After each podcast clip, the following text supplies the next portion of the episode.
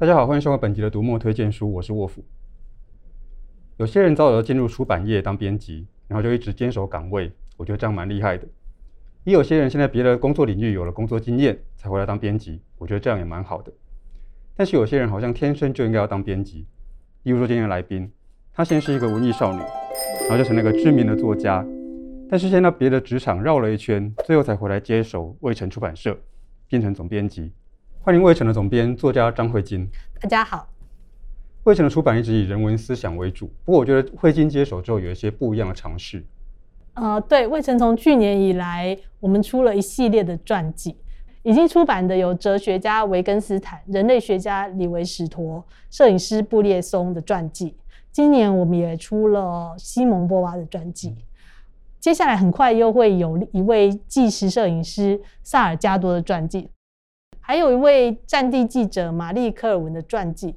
呃，科尔文他的特色就是他曾经在采访斯里兰卡内战的时候失去一只眼睛，那那之后他就不但没有退出采访的行列，反而他就是戴上了一个像是海盗一样的这个独眼的眼罩啊，变成了他非常特色的标志，是一位非常勇敢的女性。那明年初我们还会有呃苏珊·桑塔格的传记。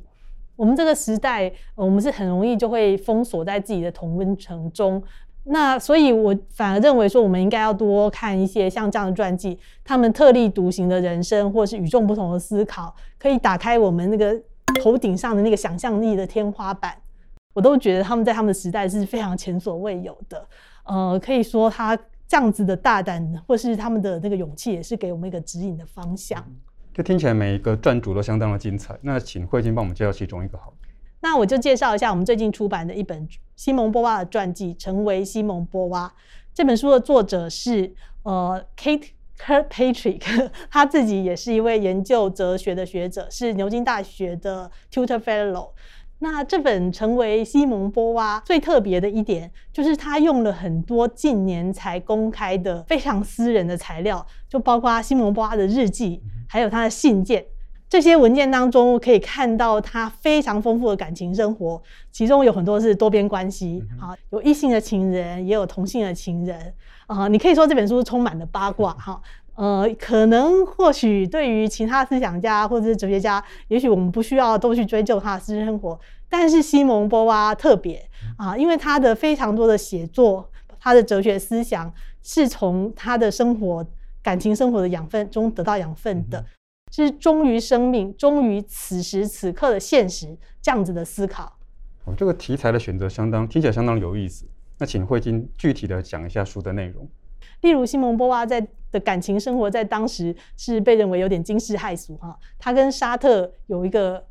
开放式关系的约定哈。那这开放关系同时也经常是多边的啊，有一些情人是呃可能跟两两双方都有过关系哈。有时候结束了呃性或是爱情上的关系，但是仍然是维持着友情或者像家人一样关系。所以有一群他们称之为小家族的人哈。一直到年老的时候，他们还是共享非常多的生活。那沙特的存在主义哲学有一句很有名的话，叫做“他人即地狱”。可是波娃也是一位存在主义哲学家，但是他的看法，尤其他对于自由的看法，跟沙特有点不一样。波娃认为，我们没有办法在孤独之中创造自我，我们是因为在生命中遇到的他人，才成为了我们自己。所以，除了珍视自己的自由，也要珍视他人的自由，这个听起来蛮有意思的。因为先前沙特对存在主义的解释比较偏向于说个人是自由的，但是以波娃的这个解释看起来，他把它推到比较互动的、比较社群的那个层面去了。这似乎是一个看存在主义的新视角。是，我可以稍微念一段那个书中的一段话：每个人都希望自己的生命被真实的看见，但如果我们只倾听自己内在之自由的呼唤，却没听见他人之自由的呼唤。这便导致了唯我论。只有跟他人在一起时，我们才有可能实践我们的计划与价值观，并为世界带来改变。波娃认为，无论是对待女性，或是其他的呃弱势的族群，或是任何跟我们不一样的人，呃，他们的自由也是跟我们有关的，就是他们能够获得他们的主体性跟自由，而我们也以我们自己的主体性跟自由去拥抱他们的主体性跟自由。这样子的情况之下，双方才各自得到了更加完整的生命。虽然有这么多深思的部分哦，可是大家不要担心说这可能是一本非常硬邦邦，然后很很难读的书，因为西蒙波娃的实在是太有生命力了，而且他实在是太会谈恋爱了，可以说是怎么说，你就会看这本书的时候，你会觉得真的是爱不释手吧，就是他一位女性在那个六七零年代，她可以活得这么完整，而且是不断的爱爱爱也被爱这样子哈，所以这样子一个生命的历程。那在即将出版的书里面有哪些有趣的作品？呃，还有一本就是前面提到的玛丽科尔文她的传记哈，叫做《深入绝境：战地记者玛丽科尔文的生与死》这本书，因为玛丽科尔文是活跃在八零九零到两千年代初的一位国际的战地记者。呃，大家可能记得，就是前几年有一部非常受欢迎的电影叫做《计程车司机》，韩国的电影哈。在那个电影里面，其实那个光州事件的现场，当时那个剧情里面就是演说，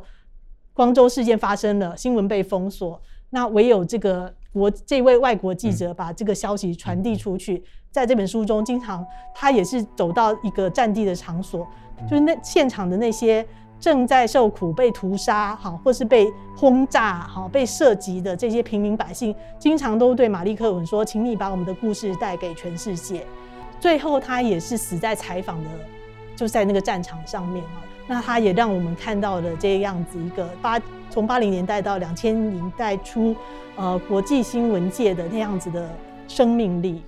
那柯尔文他自己曾经说，他的新闻写作其实就是关于那些在绝境之中的人性，特别是关于那些被推到无法忍受的状态之下才产产生出来的人性。那除了传记之外，魏晨还要准备哪些可以冲撞思维框架的书？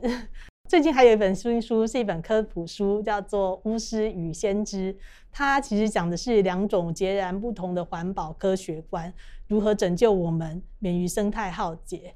书中呈现了两种观点，一种叫做先知，哈，先知就是会不断地告诉我们。呃，地球已经快要超载啦！如果我们不再改变生活方式，地球就会毁灭等等，是用一种好像预言先知的方式来来警告我们这一切。当然，我现在讲的是科学家哈，就是这些像先知一般的科学家一直在警告我们，呃，生态浩劫近在眼前，我们应该要减量，好，要节能。但是人类的科学家中还有一种人，他们就比较像巫师，他们是绿色能源，或是呃绿色的农业，或是绿色技术的倡导者。像这样子，就是在有限的资源之中，再去找到更多的方法去解决我们的困境。可是呢，这本书并不是要跟我们说，其中是只有一个才是对的。它相反的，它想要告诉我们说，或许我们人类的历史。也就是在这样子两种稍微看起来有点冲突的观点之中，像是两只脚前进一般，呃，一步步的在向前进步。那一四九三跟一四九一这两本书，魏晨近年会进行改版，同时也会推出电子书。好，大家听到这个东西都应该知道要怎么做了哈。但是先前魏晨其实还有出一些比较接近呃文学质地的书，那这些作品会还会继续推出吗？好，魏晨的文学里面有一位魏晨文学一姐，就是香港作家韩丽珠啊。她今年也推出新作品《半时》。韩丽珠去年的作品《黑日》呃，得到了二零二一年，就是今年出的呃台北国际书展的大奖。那我们去年跟今年都想邀请她来台北国际书展，可是很可惜啊，就是因为疫情的关系，连续停办了两年。半时这本书非常有意思啊，就是其实香港的疫情比我们台湾现在正在经历的疫情呢早了几乎是一整年啊，所以从去年的年初，香港就受到疫情的影响。那韩丽珠半时这本书，其实就是在这个疫情冲击下的香港哈，那他们他怎么样子，就是他的生活，香港这个城市的变化，还有他自己在这个期间的生活的一个散文的书写。哦，他的文章经常，即使是在外面的环境正如此天翻地覆哈，不管是香港的局势还是疫情的关系，其实外在的环境是非常的呃天翻地覆的，但是他自己的内在仍然保持一种非常强大的力量跟安静的力量，不断的去深思他自己的生存的状态哈，实在是一种非常的很从容又充满了同理心。那师大的刘昌荣教授就曾经说，他呃韩丽珠甚至能够放下生而为人的成见跟执念，去向猫、向植物学习啊，不带成见的去深受一切。我觉得这个可能是我们所有人在疫情之中都要学的一堂生命课。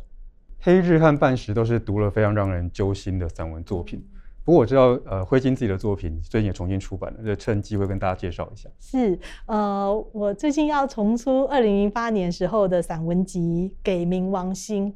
呃，这本书对我自己的意义也是很大。呃，写这本书的时候，我大概也是在自己生命中的一个变动时期，差不多是在我二零零六年离开故宫，好、嗯，然后转到上海去工作。所以当时在这个书上，我就写说，这本书是要给变动中的人。那今天时隔十三年哈，我觉得呃，我们这个世界仍然是一个变动的世界，我们也仍然是处于变动中的人。嗯、呃，不过这个书中写的非常多的文章，呃，都有一个时间的痕迹。嗯、但是透过在这个时间之中，我觉得那些过往所留下的文字，嗯、有一些讯息，它就是很像从穿过时间刺扎而来。的确，虽然很多人觉得出版是夕阳产业，但是我觉得处理讯息跟内容产业是不会结束的，只是我们必须知道怎么样去因应那个变化。